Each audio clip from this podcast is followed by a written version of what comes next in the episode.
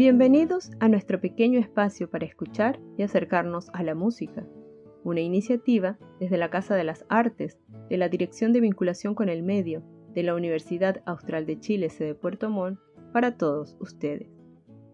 Cuando escuchamos el nombre de Tina Turner, inmediatamente recordamos a una de las estrellas pop de los 80, que además actuó junto a Mel Gibson en el film post-apocalíptico Mad Max.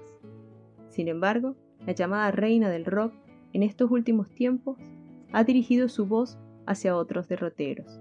Ella, quien nació en una familia cristiana bautista, sobrellevó el peso de una madre que no quería tenerla, encontrando la fuerza, la paz y cada remedio habido y por haber, repitiendo las plegarias de Buda.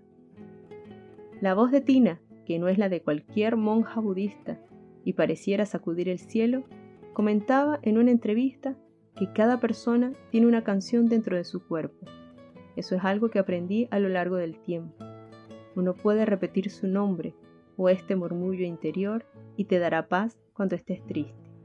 Hoy, recordando que esta famosa cantante nació este día, escucharemos el mantra hindú Empavesar Esbatir Bajatú o mantra de la paz, grabado por Tina Turner Regulo Curtis y Deacon Chuck Daxai, junto a un coro de 30 niños, para el álbum Children Beyond.